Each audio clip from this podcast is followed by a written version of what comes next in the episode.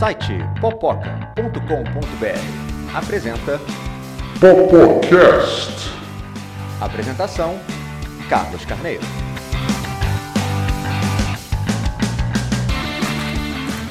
Bem-vindos ao Popocast.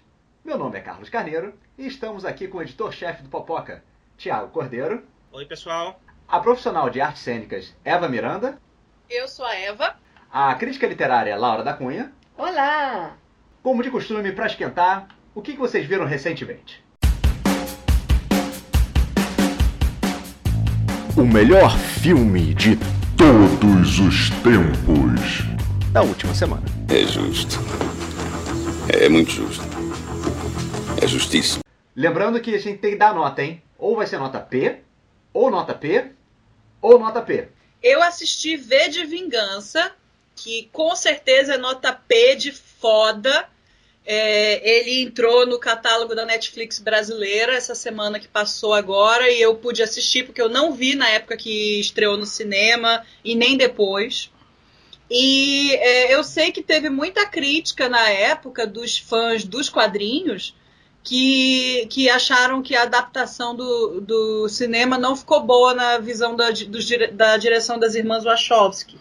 Mas olha, eu achei um filmaço e é, um filmaço muito bem feito, muito bem dirigido, muito bonito visualmente. É, apesar de se passar numa distopia, não é um filme escuro, isso me agrada muito. Visualmente ele é colorido até. E com interpretações no ponto, a, a direção no ponto, assim, todo mundo, um elenco afinadinho, trilha sonora linda. Eu amei o filme, eu amei. Assim, eu não tinha assistido e eu gostei muito. Olha, uma bela recomendação. Tem tempo que eu não vejo. Não, É. e, e ainda por cima, é, é, é, traz umas ressonâncias interessantes com coisas que a gente está vivendo hoje em dia. Porque é um filme que fala que o governo manipula a imprensa, que o governo mente, que o governo é, não está interessado no melhor interesse da população. Fala de um vírus mortal que foi espalhado, fala de protestos nas ruas, então atualíssimo, assim, parece, parece que foi feito ontem. Pois é, eu concordo eu- eu- com, com a sua classificação. É um filme que eu gostei muito na época. E eu lembro que, apesar da- da- de ser diferente dos quadrinhos, eu lembro que foi uma adaptação que não me incomodou. Eu sei que nos quadrinhos, a principal diferença é que nos quadrinhos o V ele é anarquista, né? E no, no filme ele defende mais a democracia. São bem diferentes, mas eu acho que funciona. Dentro do contexto do filme, do jeito que foi, funciona. Foi, gostei da recomendação, hein? Bom, eu assisti recentemente, quer dizer, comecei a assistir, tô no terceiro ou quarto episódio de Killing Eve, que é uma série que eu ouvi as pessoas falarem, tá indicada ao M, se eu não me engano, mas eu não conhecia. Até pela indicação ao M, eu resolvi que, que era uma boa começar a ver e tô bem impressionado com a, essa, acho que é Sandra Oh, né, o nome da atriz, que é de Grey's Anatomy, que tá ótima na, na série. É uma série, assim, muito diferente de outras séries de ação, porque é, é como se assim, os principais personagens não são exatamente os heróis de ação do filme, eles são até meio desajeitados.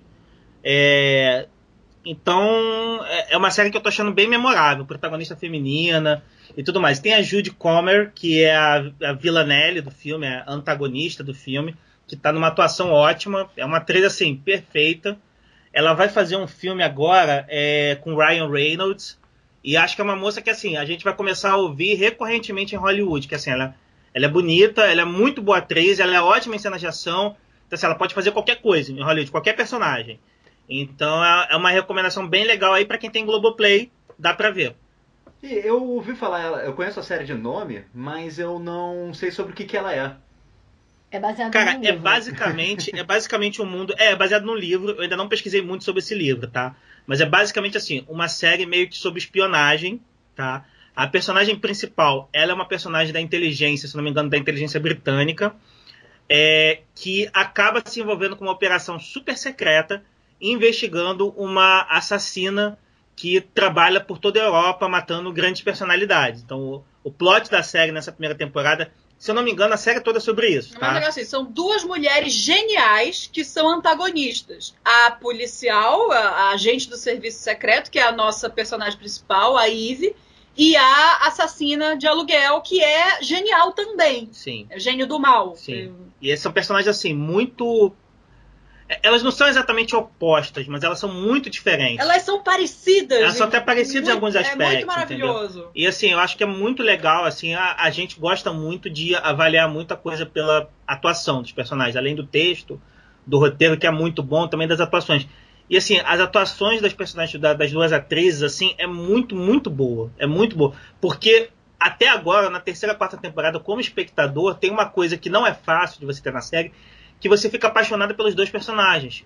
Então, assim, você se pega torcendo pela heroína e pela vilã, pela heroína e pela vilã, porque você gosta muito delas, entendeu? Quando a série é muito boa, você se envolve assim. Então, acho que assim, se você tem Globoplay, se você se cadastrou para assistir a live do Caetano, por favor, assista essa série. Aliás, live do Caetano, uma salva de palmas. Não vi, mas falaram que foi bom. Nossa, foi muito legal. Eu, como sempre, vou fazer uma indicação de livro. Dessa vez é um P de foda. E é um livro que não é todo mundo que sabe que é livro, porque é um livro de um escritor alemão. É História Sem Fim. Tem os filmes dos anos 80, esses perda de tempo. Não recomendo, a não ser que Foi nem o você. primeiro? A não ser que você tenha nascido nos anos 80 e tenha um carinho por bonecos em filme, o primeiro vale a pena, não pode ser se você realmente curtir. É porque você não assistiu de novo. Assisti várias vezes. Quando você era criança, aí tudo bem. Que triste. É, mas o livro, o livro deixa os filmes todos no chinelo, ele é muito maravilhoso. É um pouco longo, tem uma parte no meio que dá uma sensação de, meu Deus, mas pra que isso? Mas quando você chega no final, o pra que isso faz todo sentido e você fica, ok, comprei porque o pra que isso? Valeu o esforço e você chega no final com uma grande ode ao poder das histórias. Sim. É um, E é um- aí- é um É, tema o- bem é o- maravilhoso. é o tema. É, o tema é o poder da história para o ser humano. E aí é incrível. Vale a pena todo o esforço de ler do início até o fim. Não, fala de história sem fim, eu sempre lembro daquela cena do cavalo. Acho que é a cena mais, mais traumática da minha infância, aquela cena do cavalo. né? Ah, Mais do que a cena da mãe cena do Bambi. Acho que mais. Eu acho que era muito pequeno quando eu era mãe do Bambi, não lembro, não ficou tão traumatizado. o História Sem Fim, ele passava no horário nobre no SBT. Você tinha acabado de almoçar, estava voltando da escola, aí você vê aquele cavalo branco, lindo, bonitinho, do Atreio, afundar na areia movediça e morrer. Spoiler! E, é spoiler 30 anos atrás. Não? 30 não, morrer. 40! 40. sim. Não, Muito tempo. Não fique Não, triste. não, é eu 5 conto- anos. É 5 anos, Loguinho. Ah, foi ainda agora. Foi ainda agora, a gente É. não tá tão velho, não. Nossa. Então, é, inspirado pelas notícias do Denis Villeneuve e a adaptação do Duna, a gente entrou numa onda de começar a assistir os filmes mais antigos dele. E acabei assistindo o filme chamado Os Suspeitos, com o Hugh Jackman e com o Jake Gyllenhaal. Tá dirigido pelo, pelo Denis Villeneuve. Um filme que saiu em 2013, mas eu só assisti recentemente. E assim, cara, o diretor é bom. Ele não vive só de, de, de Arrival que disputou o Oscar e de Blade Runner, não. Assim, ele já tem um trabalho, o trabalho anterior é bem, bem legal. E esse é um filmaço, porque é um filme de, de serial killer, né? Que fala sobre serial killer. Mas ao invés de focar no, no, na investigação do serial killer, como no- os filmes serial killer costumam ser, ele acaba focando no que acontece com o pai da, da vítima, da- de uma das vítimas que desaparece no- no- na história, que é o personagem do Hugh Jackman, que está fazendo um papel super dramático. E então você E tem investigação. redneck. Ele é um verdadeiro redneck nesse filme.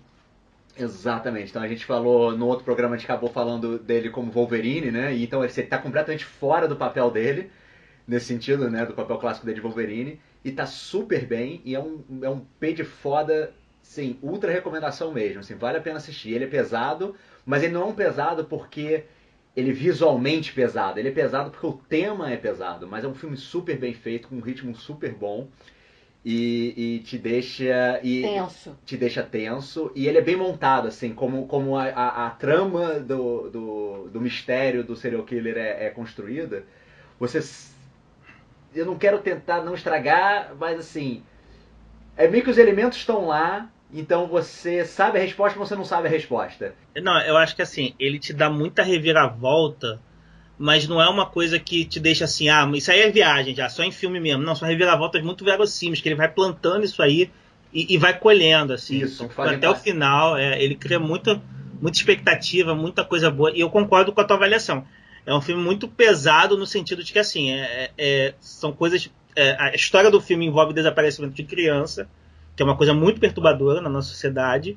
E, e é- é muito pesado, mas assim, não é um filme que banaliza a violência. exatamente ele não, Não ele não, ele, banaliza a violência. ele não mostra uma violência gráfica por mostrar assim o, o Não. filme realmente trabalha muito mais a tensão do que, que é você ter uma criança desaparecida e não da crueldade Ele vai muito mais pelo lado do psicológico da coisa do que você ficar vendo sangue pelo sangue, né? Isso, Sim. exatamente. Então, é uma, Eu uma- acho até razoável a gente supor que. A gente acho até razoável a gente supor que no universo alternativo que o filme aconteceu na vida real, de- quando acabou o filme, todo mundo foi internado numa clínica psiquiátrica, porque vai todo É. mundo se traumatizando, criando traumas assim, que são situações muito bizarras que eles vão vivendo. Aproveitando então o gancho que a gente já está falando de um filme do Denis Villeneuve e que o Denis Villeneuve vai dirigir o, na nova adaptação de Duna, vamos estrear aqui o nosso novo bloco Adaptação. O livro é muito melhor que o filme. Que isso? O filme é muito melhor. O livro! O filme! É, eu acho que eu prefiro a série. No bloco desse programa, vamos falar da adaptação original de Duna, feita em 1984. E vamos comparar ela com outro filme de sucesso, uma adaptação de sucesso de- do universo de fantasia, né? Senhor dos Anéis. E gostaria de perguntar aqui pra vocês: qual adaptação que vocês acham que é bem sucedida ou que não é bem sucedida? E o que torna uma adaptação boa adaptação ou não no cinema? É, eu acho que assim, no caso de Duna, é, eu acho que tem, tem, tem umas coisas que provam assim em relação a Duna como é difícil você adaptar uma história clássica e ser bem sucedido, né? Porque Duna tinha uma coisa, eu até escrevi no Popora que assim, eles pegaram um diretor que estava bombando na época, que era o David Lynch, estava consagrado ali pelo filme dele Homem Elefante, é, compraram direitos de uma, de uma adaptação de livros que tinha um universo que lembrava a grande produção comercial da época, que era Guerra nas Estrelas. Então era um negócio que, assim, qualquer produtor envolvido que visse isso rolando falava assim, cara, isso vai dar muito certo, isso vai dar muito dinheiro. E assim, deu muito errado. Mas não foi pouco, não, foi muito, muito errado. Deu espetacularmente errado. É, e assim, você revendo o filme, pesquisando sobre ele, você descobre muita coisa boa sobre ele que te deixa mais frustrado de ter dado tão errado. E, e, assim, só pra. Esse filme tá no YouTube, ele é fácil de assistir. Eu recomendo que as pessoas que estão ouvindo até assistam pra concluir por elas mesmas, Eu acho porque que é é ruim. conhecimento gerais. É, né? pois é. Mas assim, eu acho que é fato, acho que todo mundo vai concordar que o filme é ruim. assim. Horrível. É, é muito difícil você ter alguém que defenda. O filme é tão ruim que o David Lynch, que é um diretor assim, o David Lynch tem os fãs dele que defendem ele como o melhor cineasta do mundo para todo mundo. O David Lynch, ele não fala sobre esse filme. Ele não fala. Se você perguntar para ele, ele vai dizer que não quer conversar sobre esse filme. As únicas coisas que ele fala sobre esse filme são declarações do tipo assim: olha, eu assumo a responsabilidade, eu errei em aceitar um filme nessas condições e tudo mais. A impressão que eu tenho é que você pegou um diretor que é muito autoral, gosta de fazer umas coisas com a cara dele, e tinha muita gente ali que estava querendo uma coisa super pop, super comercial. E aí esses dois mundos entraram num conflito e acabou gerando um negócio que não era nem um filme muito autoral, nem um filme muito comercial, ficou uma coluna do meio.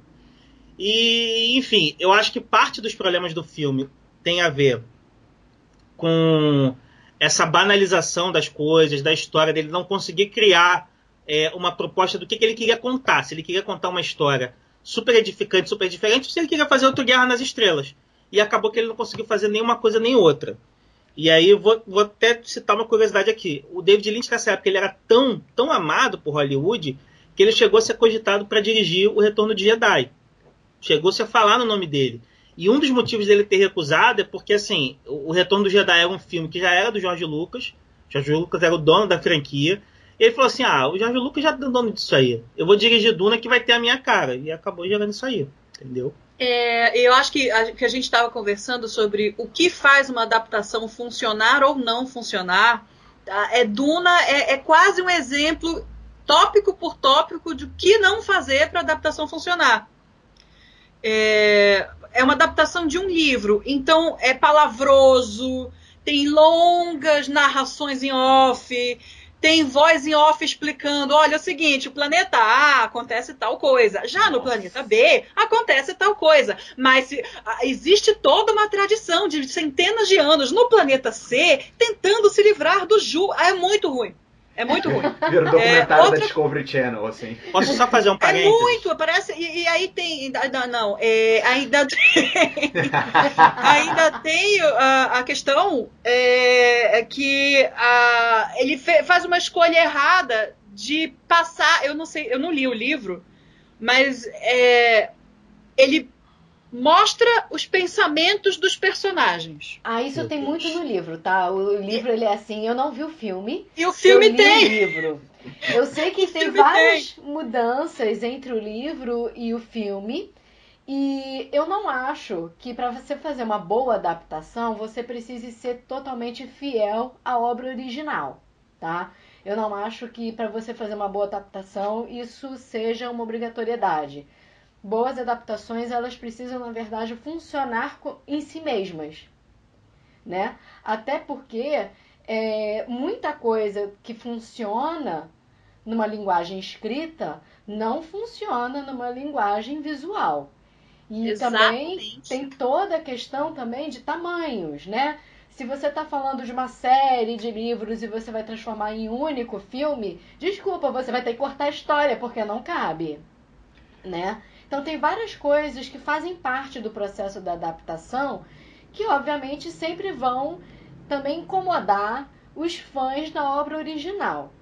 E isso faz parte de qualquer processo de adaptação. Mas é, o problema que eu, eu vejo do que as pessoas comentam do filme é que o filme não funciona como filme. Não. Não. Mesmo com todas as adaptações e alterações que foram feitas na história original. Essa história da, da narração em off, isso aí foi uma coisa dos produtores.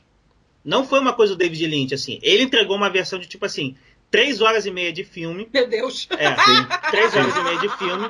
E aí os produtores falam: você tá maluco, esse filme vai ter duas horas no máximo. E aí você volta pra sala de edição e se vira para dar duas horas. E aí essas coisas que ele mostrava nas três horas e meia com cena, ele botou a Virginia Madsen, que é, que é uma das protagonistas lá, narrando essa história. E ficou desse jeito aí, ficou tosco. Ficou tosco, assim. Não, é, e tem, tem, longos monólogos que se passam apenas dentro da mente do personagem. É, mas isso tá no livro. É. E essa é uma das coisas que é, tem gente que gosta muito, que gosta dessas, dessa questão de você entender o que, que o personagem está pensando e qual é a linha de raciocínio do personagem. E tem gente que lê e acha simplesmente muito chato. Eu sou do segundo grupo, eu simplesmente acho muito chato. E eu não sei como é que é o, o, o filme, mas o livro ele é lotado de auto spoiler. Você sabe exatamente o que vai acontecer porque tem dizendo que vai acontecer no início de cada capítulo. Olha só, então nisso o filme é muito fiel ao livro, porque desde o primeiro minuto ele já fala o que vai rolar no final. É. Assim. assim. a gente tem que refletir que assim, um livro e um cinema, eles têm, eles têm coisas diferentes, tá? Você ouvir os, os, você ouvir entre aspas o pensamento do personagem no livro faz todo sentido como literatura. Agora, assim, você ouvir o personagem numa narração em off no cinema, você não vai encontrar nenhum professor de roteiro que te diga que isso é proibido, tá? Mas assim, os grandes roteiros, as pessoas vão te dizer que assim, os grandes roteiros não têm isso. Para você entender tem. o que o personagem está pensando, você vê a cena, você não fica lendo a legenda ou ouvindo um texto, entendeu? Não, gente, existe um negócio chamado atuação. Você tem que confiar nos atores que você botou Sim. no seu filme.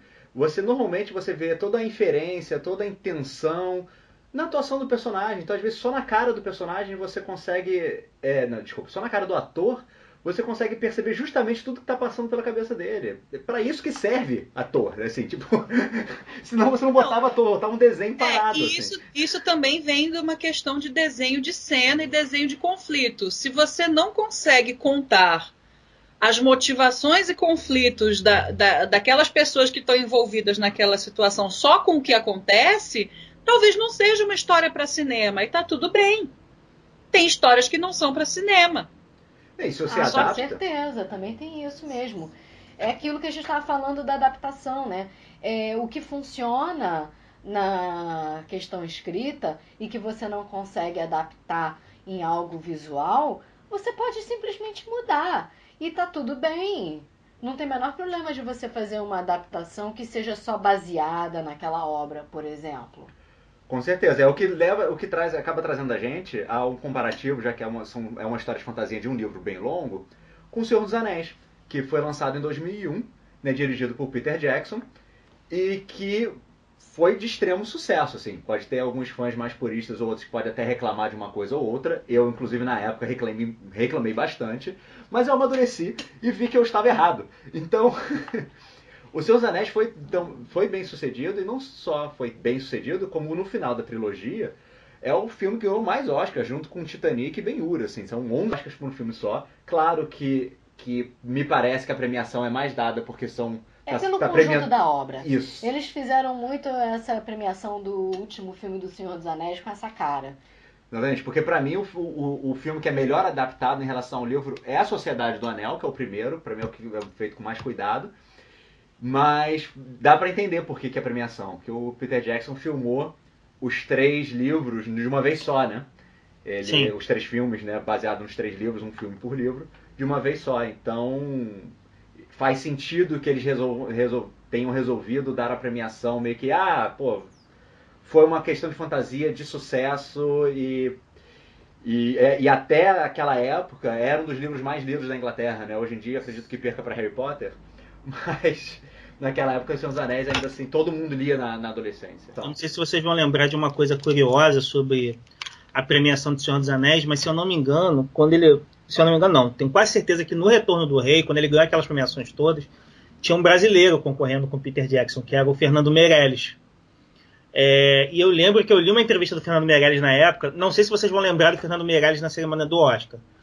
Mas assim, quando tem aquele close nos candidatos, que tá todo mundo tenso, meu Deus, será que eu vou ganhar e tudo mais? O Fernando Meirelles ficou olhando pra câmera, dando tchauzinho assim, falando, nem fudendo, eu vou ganhar. Praticamente assim, gesticulando isso. é, todo mundo sabia que eu, É, eu todo acho mundo mais fácil de sabia. adivinhar. É, todo mundo Eu lembro, sabia. eu lembro que rolou até discurso debochado, assim. É, acho que alguém da, de, de categoria técnica disse, mas como eu não sou um hobbit, eu não vou conseguir ganhar, alguma coisa assim. Assim, tem uma coisa também que, assim, até aquele momento, acho que hoje em dia a gente perde a noção disso, mas assim, até aquele momento havia um certo preconceito da academia com filmes de fantasia que é, era muito difícil eles ganharem uma categoria que não fosse técnica.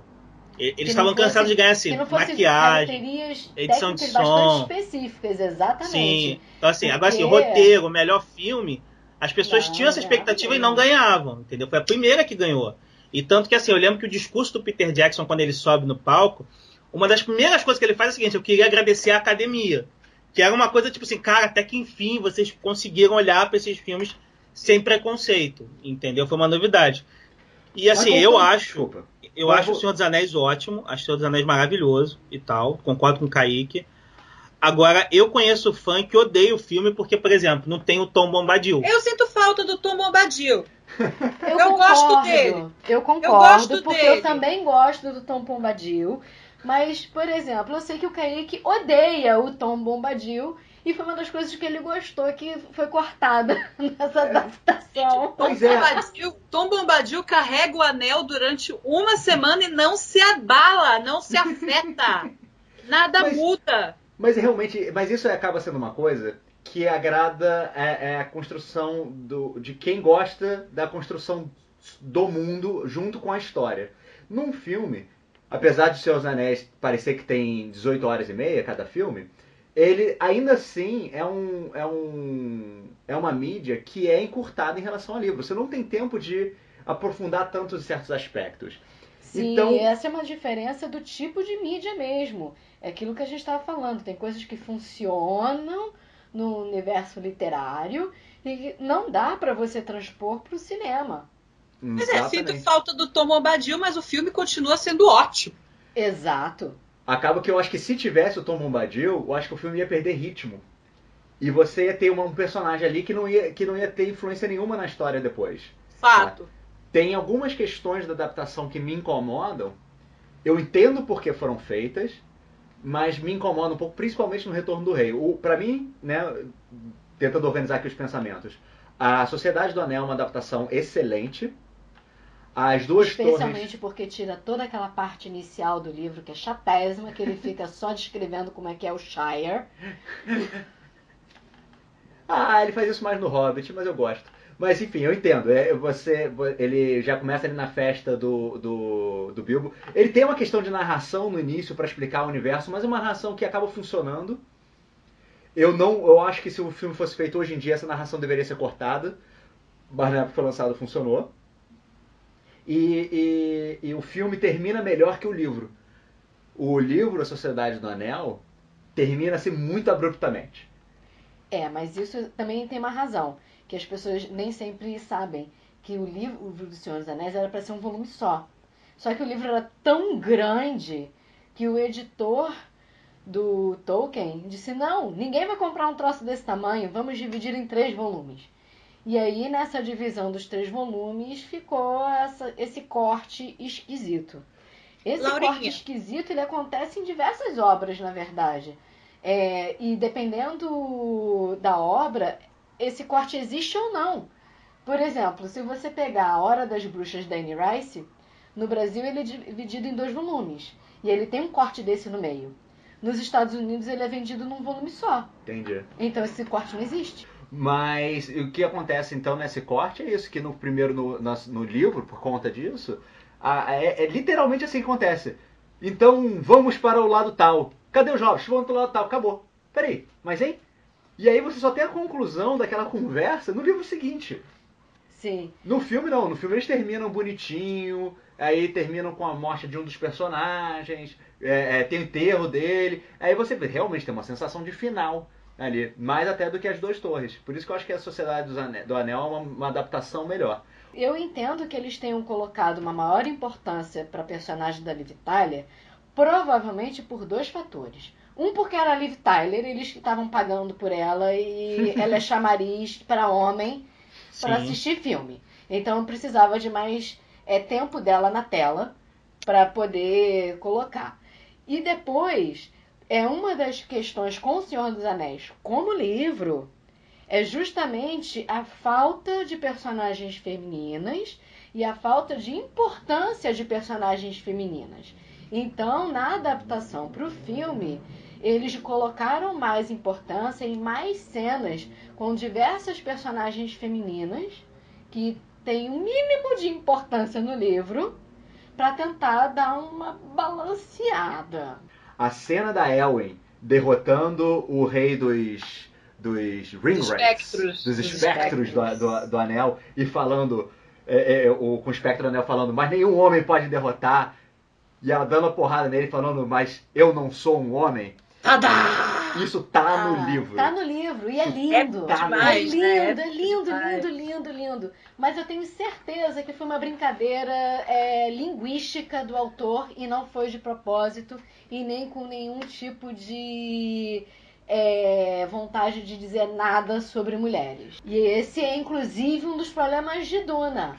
Um dos problemas de Duna são as personagens femininas. Eu sei que tem muita gente que gosta das personagens femininas do, de Duna, porque tem toda aquela questão da, da seita só de mulheres que de alguma forma controla quem é que vai subir ou não vai subir ao trono daquele universo Os Illuminati do universo são mulheres. é, é. Só que elas são parideiras, cara. E elas fazem esse controle porque elas casam com os caras e decidem quem é que vai ter filho homem e quem é que vai ter filho mulher. Porque elas conseguem controlar o sexo dos próximos filhos. E obviamente que elas decidem quem vai ter filho homem porque só os homens é que podem ser rei, né? E aí já começa o problema. Dá pra entender. Então é, é bem diferente nesse sentido. É, e na época o Tolkien colocou, colocou personagens femininas poderosas, né? A Galadriel é super poderosa na, no, no mundo, né? a própria Arwen era muito é, poderosa, a Elwyn tem uma importância interessante, apesar dela ser morrer de amores pelo Aragorn, mas no final das contas ela foi com o Faramir, e o Faramir é foda nos livros, não gostei da, da adaptação dele nos filmes. Eu também não gosto, ele diminui muito no filme. Faramir é tão foda nos livros, né? Ele é muito incrível nos fi no, no, livro, ele é leal, ele ad admite que o Aragorn é o rei mesmo e é o general Uhum. dele, que ele vai ser leal. É muito, é muito lindo. Pois é. Então, pessoal, só pra gente então finalizar. É, nossa conclusão então é a mesma no início, né? Duna é, uma, é um exemplo de uma adaptação que não presta. Como não adaptar? Como não adaptar? Como não adaptar e como não escrever também, mas isso é meio polêmico. É, vamos ver o que o Villeneuve vai fazer agora no, no remake. É. Pra ver se ele, se, ele, se ele aprendeu ou não com as falhas do, do, do filme de 84. Né? Então, então, a gente, concluindo aqui, a gente tem é, Duna como um exemplo de, de uma adaptação que como não fazer, e Seus Anéis como um exemplo bem sucedido, apesar de, não, de estar longe ainda de um exemplo perfeito. Mas é isso, gostei do papo, pessoal. Espero que o pessoal que, te, que esteja ouvindo a gente também tenha gostado. Se a gente esqueceu de alguma coisa, é, não esqueçam de mandar uma mensagem pra gente. Onde vocês já sabem, ok? E até a próxima semana. Tchau! Tchau! Tchau, pessoal! Site popoca.com.br apresentou Popocast. Quer participar do Popocast? Mande um comentário que a gente lê. Nosso e-mail é sitepopoca.gmail.com Você também pode enviar pelo formulário de contato no site popoca.com.br ou nas nossas redes sociais, no Instagram, Facebook e YouTube, em que estamos como arroba sitepopoca. Cara, a, a Eva, a Eva berrou Thiago. tchau aqui do meu lado. O Thiago ficou surdinho. Eu achei que ela tava berrando o meu nome, que eu tava olhando o celular. Thiago! Falei que ela tava dando esporro. Thiago! Larga esse celular! Participa do podcast. Eu tomei um susto aqui, gente. Sério. Dá pra, dá pra cantar, dá pra cantar pra Duna. Ô, Dá ô, pra cantar pra Duna. ô, Languinha, Como não adaptar, não adaptar.